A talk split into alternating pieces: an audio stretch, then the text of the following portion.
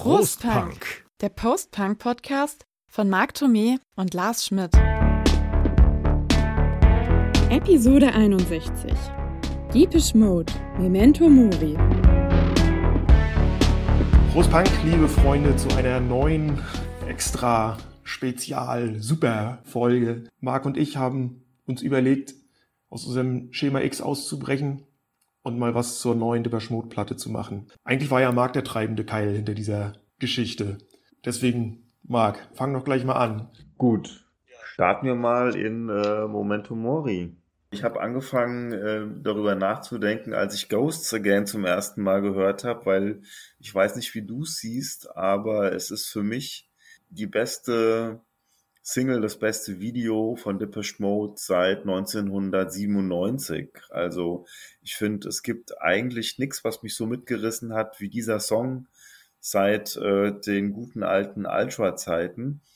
Und mhm. dann habe ich mir von dem neuen Album eine Menge, eine Menge versprochen. Und jetzt haben wir es ja auch äh, uns beide angehört. Und ähm, es ist vielleicht nicht ganz so der Mega-Burner geworden, den ich mir vorgestellt hatte, aber ich finde es wirklich sehr, sehr gut. Also es ist für mich tatsächlich auch das beste Album seit Ultra, also seit 25 ja, Jahren fast. Ja, ja. Weiß nicht, wie du es siehst. Ja, ja. In dem Punkt stimme ich dir schon mal voll und ganz zu. Das geht mir auch so. Und ähm, vielleicht noch als Hintergrund für unsere Zuhörer die, die uns regelmäßig hören und schon immer hören, die wissen ja, äh, dass wir schon, also dass Mode schon wichtig ist für uns, für unsere musikalische Sozialisation und Entwicklung, aber dass wir eben auch ähm, so ein bisschen, naja, kann man das so sagen, auf Kriegsfuß standen mit den Jungs so in der jüngeren Vergangenheit, weil, weil sie uns einfach mit ihren letzten VÖs nicht mehr so richtig abgeholt haben, besonders mit der Delta Maschine zuletzt. Deswegen waren wir eben auch neugierig ob da überhaupt noch mal was kommt von denen, was da kommt von denen, haben wir alles ausführlich in unserem Depeche Podcast besprochen. Dann kam natürlich im vergangenen Jahr die traurige Nachricht vom Tod von Andy Fletcher und jetzt halt dann nochmal das neue Album von Dave Gahan und äh, Martin Gore und da haben wir gesagt, okay, dann machen wir eben auch mal eine Folge dazu. Obwohl ich eigentlich nicht so der Freund bin von irgendwie Alben zu rezensieren, weil das habe ich früher irgendwie oft genug gemacht und inzwischen ja. bin ich da der Meinung, das soll eigentlich jeder, soll sich so ein Album anhören und dann für sich entscheiden, gefällt mir, gefällt mir nicht. So, weißt du, also man kann das natürlich immer alles zerreden. Und was du mir ja, ich habe es dir ja schon letztens geschrieben per WhatsApp im Vorfeld. Dieser Hype, der jetzt schon wieder im, äh, losging vor der, vor der VÖ dieser Platte, der hat es mir schon wieder total verlitten, das ganze Ding. Ich also da hatte ich schon wieder am Freitag gar keine Lust, es mir ähm, anzuhören.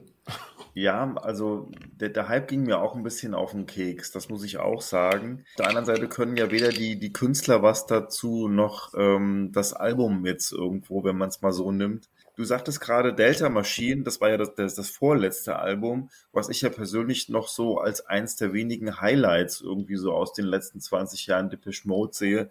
Ich fand halt das letzte Spirit eigentlich ähm, somit das, das Schwächste.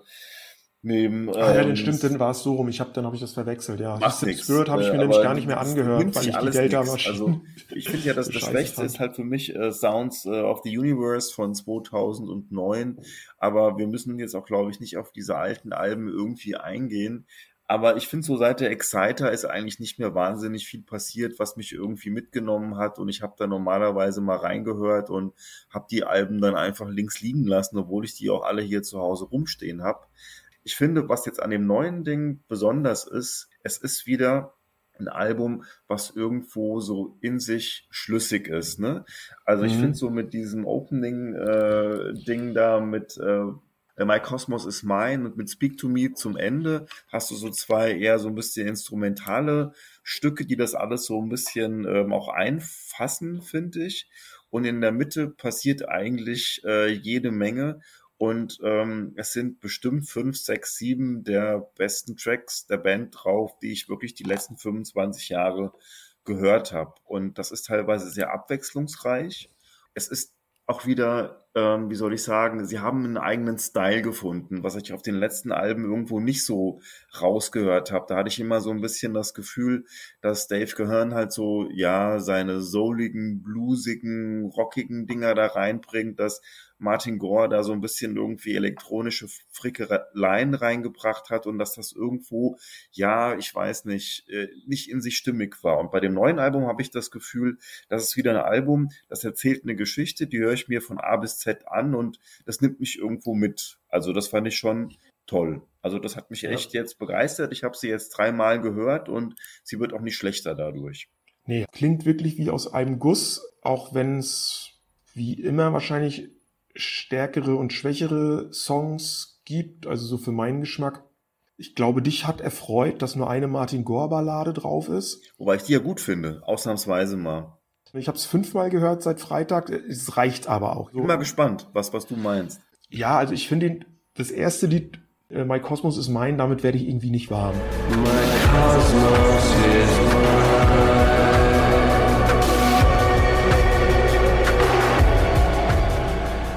Das war ja die zweite Single, das hatte ich ja vorab, also vorher schon auch schon mal gehört, bevor das Album rausgekommen ist. Finde ich, ist auch natürlich immer sehr gewagt, mit dann doch so, so einem sehr ruhigen und für mich auch so, ja, so von, von den Electronics her, von der, vom Sound her etwas sperrigen äh, Stück damit zu starten. Ähm, umso besser gefällt mir der zweite Song. Den äh, Wagging. Wagging Tongue ist quasi dann mit dem dritten, mit Ghost Again, der ersten Single, meine beiden absoluten Lieblingsstücke. Mhm. Um jetzt mal den Beginn des Albums kurz zu beschreiben. Aber auch danach das Ding. Also ich finde ähm, Don't Say You Love Me. Ich habe das Ding ja auf, auf Vinyl, ne? Das ist, mhm. das ist die erste Seite. Es sind insgesamt drei Seiten. Die vierte ist blank, also da ist gar nichts drauf. Aber ich finde so, das Ding startet in meinen Augen wirklich äh, phänomenal.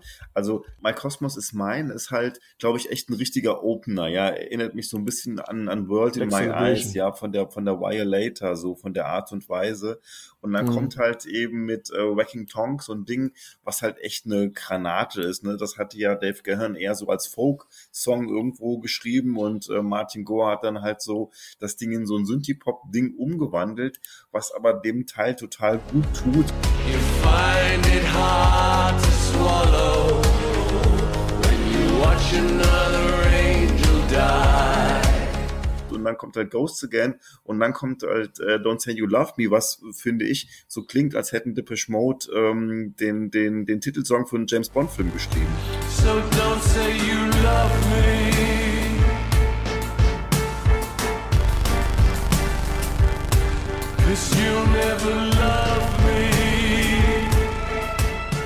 Den Gedanken hatte ich auch mehrmals beim Hören der Platte bei mehreren Songs, dass das also da ist natürlich in äh, es gibt das Thema des Albums ja schon vor, da ist natürlich ganz viel Drama ähm, und, und, und Tragödie und was weiß ich alles drin.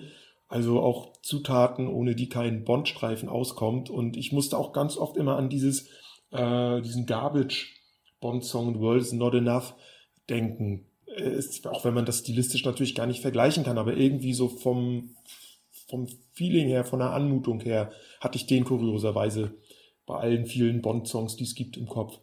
Also auch sowas, dieses My Favorite Stranger zum Beispiel oder Caroline's Monkey, das sind alles so Sachen, sind, sind, sind cool. Wie gesagt, ich glaube auch da aufgrund der Komplexität der Songs, der Songstrukturen, muss man sie eben auch ein paar Mal hören und dann bewertet man die auch ganz anders. Ich habe dir ja auch geschrieben, nachdem ich das Album zum ersten Mal gehört habe, habe ich gedacht, naja, ähm, fängt ganz gut an, aber hinten raus wird so ein bisschen dröge, aber äh, die Meinung musste ich inzwischen komplett revidieren, weil hinten kommen natürlich mit People Are Good ein weiterer meiner Lieblingssongs und auch dieses ähm, Never Let Me Go gefällt mir super gut. Und ja, würde ich wieder ganz das letzte Stück, dann noch nur noch das, das letzte Stück, dieses Speak to Me, diese Dave Gahan Ballade, die dann wirklich hinten raus nochmal so, oh, weißt du, nochmal irgendwie quasi so eine, so eine, so eine, so eine, ja, quasi so ein Sargdeckel auf das ganze Ding raufpackt, vor lauter Schwere und, und, äh, ja, Schwermut, Melancholie und weiß was ich, was da alles drin packt,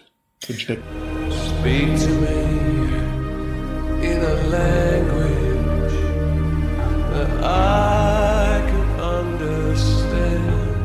ich hatte auch jetzt das nochmal abgeklopft, weil du gesagt hattest, ähm, dass dir das, äh, dass es hinten raus so ein bisschen langweilig wird. Und ich finde halt auch, ähm, dass am Anfang mehr passiert. Also du hast mehr Abwechslung irgendwie, ja. Also auch Soul with Me, diese Martin äh, Gore Ballade, wo ich normalerweise überhaupt keinen Spaß äh, mit hab, aber das Ding, da habe ich irgendwie so dieses It's No Good Video vor mir gesehen, ja, nur diesmal halt Martin Gore in so einem Klitteranzug, der irgendwie so als abgehalfterter Las Vegas ähm, Performer irgendwo am Klavier sitzt und da das Ding raushaut, weil es wirkt ja wirklich wie so ein Crooner, ne? Also ähm, das könnte auch so der der der der der alternde ähm, Sinatra oder sowas sein, der das Ding so wegsingt.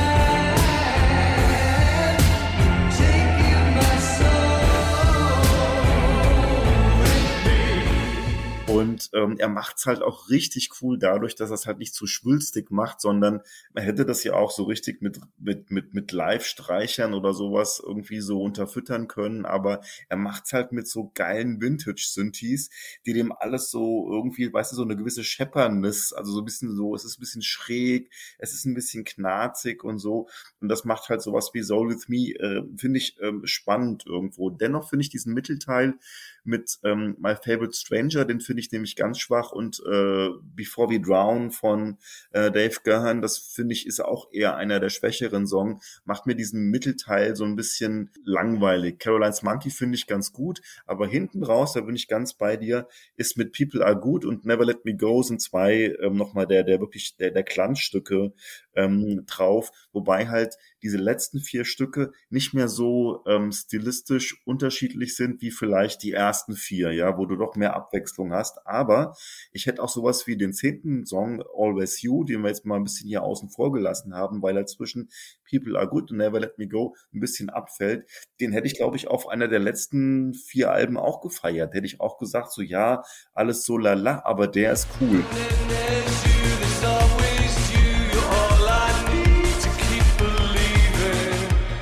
Das zeigt ja schon mal die Qualität des Albums, ne? Also, dass man praktisch sowas, was man bei den anderen, bei den anderen Alben irgendwie als Highlight empfunden hat, jetzt hier eher so als Mitläufer empfindet. Ähm, ich finde auch dieses People are good äh, erinnert mich total an Kraftwerk zum Beispiel. Aber den, sowas von. Von den Sounds, ne? Von den Elektronics. Und klar, das ist natürlich alles sehr, sehr analog und, und sehr, sehr knarzig. Du hast die Begriffe ja auch schon äh, hier benutzt. Von daher Klar ist es wahrscheinlich auch das Album, was sie jetzt wieder am weitesten zurück zu ihren Wurzeln geführt hat. Ich meine, allein die äh, Single Ghost Again, die, die, die greift ja sowas von diesen 80er, äh, spät 80er Depeche Mode Sound auf. Das Aber ist ja so, ich ja. sag mal so, äh, man könnte ja sagen, Enjoy the Silence äh, Teil 2. Sagen alle, ne? Also so, das ist der kleine Bruder. Ja, von, auch so diese, äh, diese, diese, Silence, diese, ne? diese, hm. diese süßliche äh, Piano-Melodie da im Hintergrund. Die, die Gitarre. So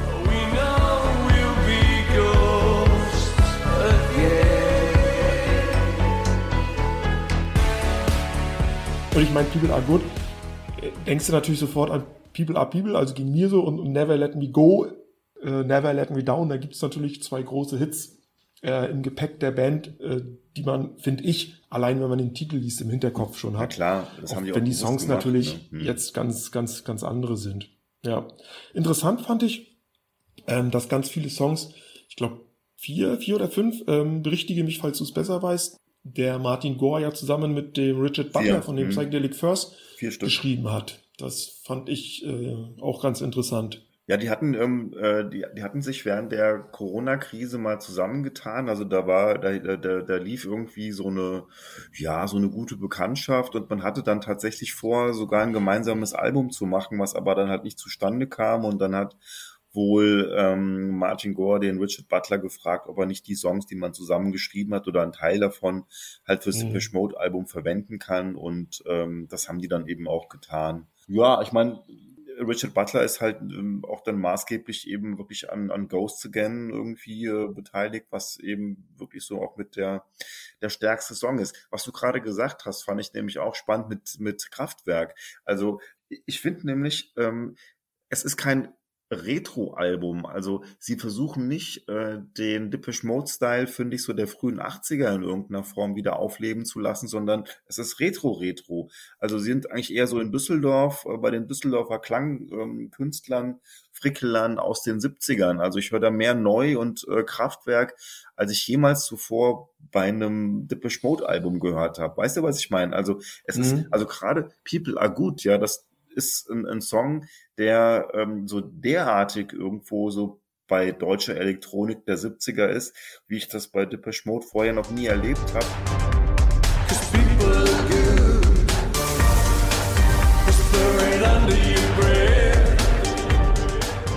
Und das finde ich eben auch sehr spannend, dass man nicht versucht, seinen eigenen Sound der 80er wiederzubeleben, sondern dass man eben im Prinzip nochmal eine Dekade zurück geht. Und äh, diese Vintage-Sounds, die machen es halt. Ich meine, da ist ja auch diese äh, Marta Saloni irgendwie dran beteiligt, diese italienische ähm, ja, Mitproduzentin, ja. die ja dafür bekannt ist, auch so für diese, für diese ähm, analogen Soundscapes.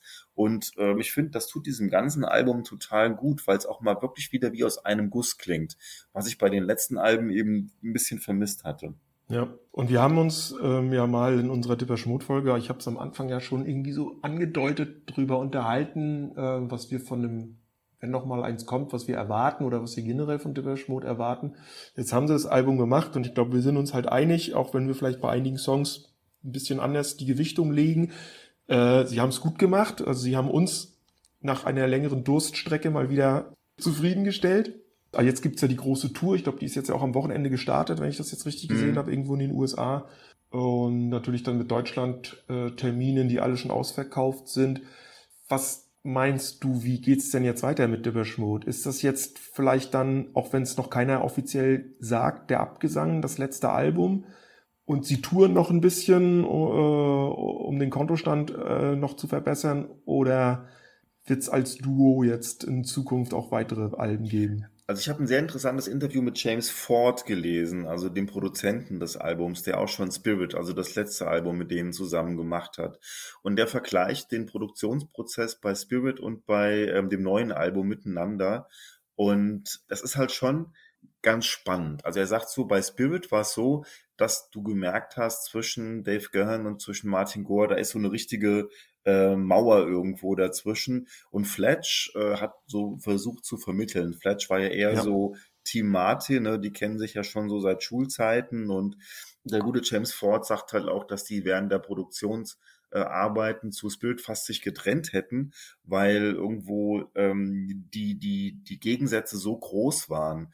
Und dadurch, dass Fletch eben jetzt gestorben ist, so bevor die überhaupt auch ins Studio gekommen sind, ähm, mussten die halt versuchen, miteinander klarzukommen. Und das sagt eben auch Dave Gahan im Interview mit dem Musikexpress. Also die größte Aufgabe war im Prinzip, dass er und Martin versucht haben, Freunde zu werden.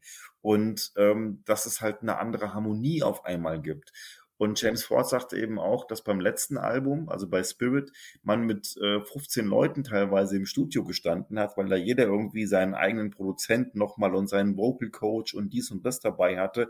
Und jetzt waren sie halt nur noch zu viert. Und ich finde so diese Intimität, die, man, die merkt man diesem Album auch an. Also es ist null überfrachtet. Es ist teilweise echt so fast ein bisschen minimalistisch. Und man hat so das Gefühl, dass die beiden Protagonisten, also Dave Gahern und äh, Martin Gore, da irgendwie zusammengefunden haben. Und ich könnte mir vorstellen, wenn das irgendwo fruchtet und das irgendwo auch Bestand hat, dass dann vielleicht in vier Jahren tatsächlich nochmal ein Album kommt. Oder wie ja. siehst du es denn? Ich weiß es noch nicht. Also trotz des intensiven Hörens jetzt der Platte werde ich sie mir nicht kaufen, habe ich beschlossen. Also ich habe sie ja jetzt nur bei, bei, bei Spotify gehört. Irgendwie ist trotz alledem das, das Feuer, was einst in mir für Dipper Schmot brannte, scheinbar unwiederbringlich erloschen. Also deswegen sehe ich dem ziemlich äh, emotionslos entgegen. Also ob da jetzt noch mal was kommt oder nicht, es ist mir im Prinzip äh, Wumpe. Ja, und ich werde es dann so handhaben wie auch in der äh, Vergangenheit. Wenn mal wieder was kommt, dann werde ich auch wieder reinhören. Aber es ist jetzt nichts, wo ich sage, ja geil und jetzt bitte in regelmäßigen Abständen wieder neue Platten und am liebsten noch wieder mit, mit Ellen Wilder auch vertragen und den noch dazu holen. Wenn die beiden jetzt als Duo gut miteinander harmonieren und funktionieren, ist doch in Ordnung. Sollen sie ihre Fans äh, weiterhin beglücken ähm, dass die regelmäßiger in Ekstase fallen können, so wie jetzt. Ich habe heute äh, gesehen, dass der, es, es fährt ja irgendwie seit einer Woche ein Dipper Schmot-Bus durch Deutschland, der ist wohl heute irgendwo in Leipzig. auf Instagram sah ich, dass die Schlange äh, war ewig lang und äh, man hat wohl zweieinhalb Stunden angestanden, bis man dann da äh, reinkam, um dann irgendwelche Devotionalien kaufen zu dürfen. Naja, wenn man die, die Veröffentlichungsgeschichte der Band kennt, dann weiß man, dass sie in der Regel ja alle vier Jahre jetzt zuletzt halt ein mhm. neues Album rausgebracht haben und eventuell kommt dann noch mal eins. Also ich kann es dir jetzt auch nicht sagen, ob wirklich noch mal eins kommt. Ich könnte es mir durchaus vorstellen, dass das nicht das letzte war. Es ist wahrscheinlich auch eine Frage, wie die Tour, wie sie da miteinander klarkommen, äh, die beiden ich bin ganz bei dir. Ich mag diesen Hype nicht und ich mag auch dieses äh, Depeche Mode fixiert sein nicht so. Ja, Depeche Mode mhm. Partys und sowas, das finde ich zum Kotzen, wenn man da einfach nur ähm, praktisch so auf diesem Stil der 80er Jahre hängen geblieben ist und alles andere irgendwo nicht mehr toll findet, aber jedes Album von Depeche Mode sich kauft. Und ähm, hätte jetzt das neue Album mich dann doch nicht so überzeugt, hätte ich auch gesagt, das ist mir wurscht, egal, aber das neue Album hat mich jetzt auch dazu gebracht, tatsächlich die letzten vier, fünf mir nochmal anzuhören, die ich dann tatsächlich auch besser fand, als ich sie zuvor fand. Aber sie sind trotzdem relativ austauschbar. Aber das Ding, das hat mich wieder abgeholt und ähm, hat mir sehr viel Spaß gemacht. Und ich denke, ich werde auch die nächsten Wochen mal wieder ein bisschen mehr äh, Depeche Mode auch hören irgendwie. Aber das war jetzt wirklich mal wieder ein, ein Album, äh, wo ich auch sagen muss, ähm, habe ich mir gern auch dreimal konzentriert angehört. Ja, das passiert mir ansonsten auch eher selten, ähm, dass ich sowas mache, wo ich dann jedes Mal auch wieder was Neues ähm, entdeckt habe und ähm, haben sie gut gemacht. Also ähm, hätte ich nicht gedacht, hätte ich nicht erwartet. Gut ab vor dieser Leistung, würde ich mal so sagen. Auf jeden Fall auch als, äh, als, als Vermächtnis für, für Andy, der ja äh, hm. als die Entscheidung gefallen ist, dass es dieses Album gibt und dass es auch Memento Mori heißen wird, ja noch am Leben war. Und dann ist ja jetzt die spannende Frage, die bleibt, ähm, schaffen es noch die anderen Helden unserer frühen Jugend, ihr lange, lange, lange, lange angekündigtes ja, Album dieses Jahr noch mal auf den Markt zu schmeißen, sprich The Cure. Aber wer weiß. Ja, da bin ich auch mal gespannt drauf. Ähm, da können wir auch noch mal eine, eine Sonderfolge ja. machen. Aber ähm, ich habe ganz ehrlich ja. gesagt bei Cure wesentlich weniger Hoffnung, dass mich das nochmal irgendwie so abholt wie jetzt das hier, weil ich halt einfach finde, dass es sehr gut produziert ist. Diese Reduziertheit finde ich gut. Ich finde ähm, diese Anlehnung an den, an den Elektronik-Sound aus Deutschland der 70er finde ich toll, ähm, dass man hier tatsächlich für Depeche Mode-Verhältnisse dann doch auch mal wieder so ein bisschen für sich selbst Neuland entdeckt, ja, was ich ja bei vielen anderen Bands immer wieder kritisiere, die halt seit 20 Jahren im Prinzip nur Schema F machen. Und da finde ich das jetzt wirklich sehr erfrischend, weil es eben dann doch eben wieder ein bisschen in eine andere Richtung geht und deshalb äh, für mich sehr spannend klingt. Deshalb, wie gesagt, ähm, ja, nochmal ähm, gut ab, dass man diesen Schritt gegangen ist und dass man halt nicht einfach nur so, weißt du, so diese Crowdpleaser macht, wo man halt einfach nur so sagt, so ja, wir machen das Gleiche, was wir seit äh, 20 Jahren machen und die Leute kaufen es ja sowieso. Die hätten es ja auch sowieso gekauft, ne? Ist ja wurscht egal, die können ja, ja machen, was sie wollen. Also äh, die Fans kaufen und die Fans gehen äh, aufs Konzert und äh, da ist eigentlich kackegal, wie die neue Platte ist, weil wenn sie im Konzert stehen, dann wollen sie ja trotzdem wieder nur die ganzen Hits hören. Wobei ich bei der Platte eben auch gespannt wäre. Ich überlege mir tatsächlich, ob ich aufs Konzert gehe, diese Songs auch mal live zu hören. Hast du Karten oder kommt oder hast du noch oder wie willst du rankommen? Ich so alles nee, ausverkauft Kumpel, Ich weiß nicht, kommst, meinst du, kommst nicht mehr ran? Ich weiß es nicht. Vielleicht tauchen ja noch Karten auf oder es gibt Zusatzkonzerte, wie dem auch sei. Ja. ja.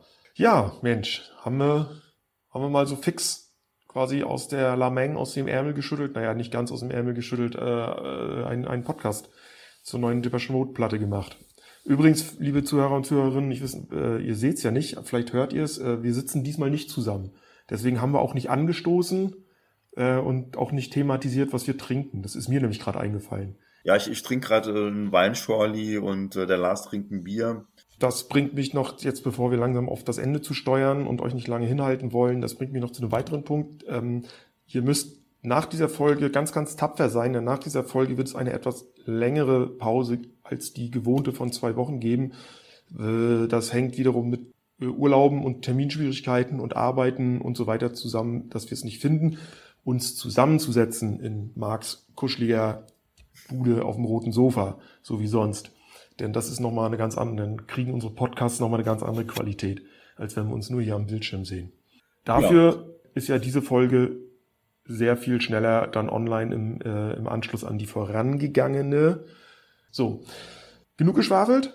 Marc, hast du noch ab, ein Abschlusswort? Nö, eigentlich nicht. Ich habe eigentlich alles gesagt. Ich habe das Album jetzt doch relativ äh, heftig äh, gelobt. Empfehlung von uns beiden, wer bis jetzt noch nicht reingehört haben sollte, das kann man wirklich guten Gewissens tun.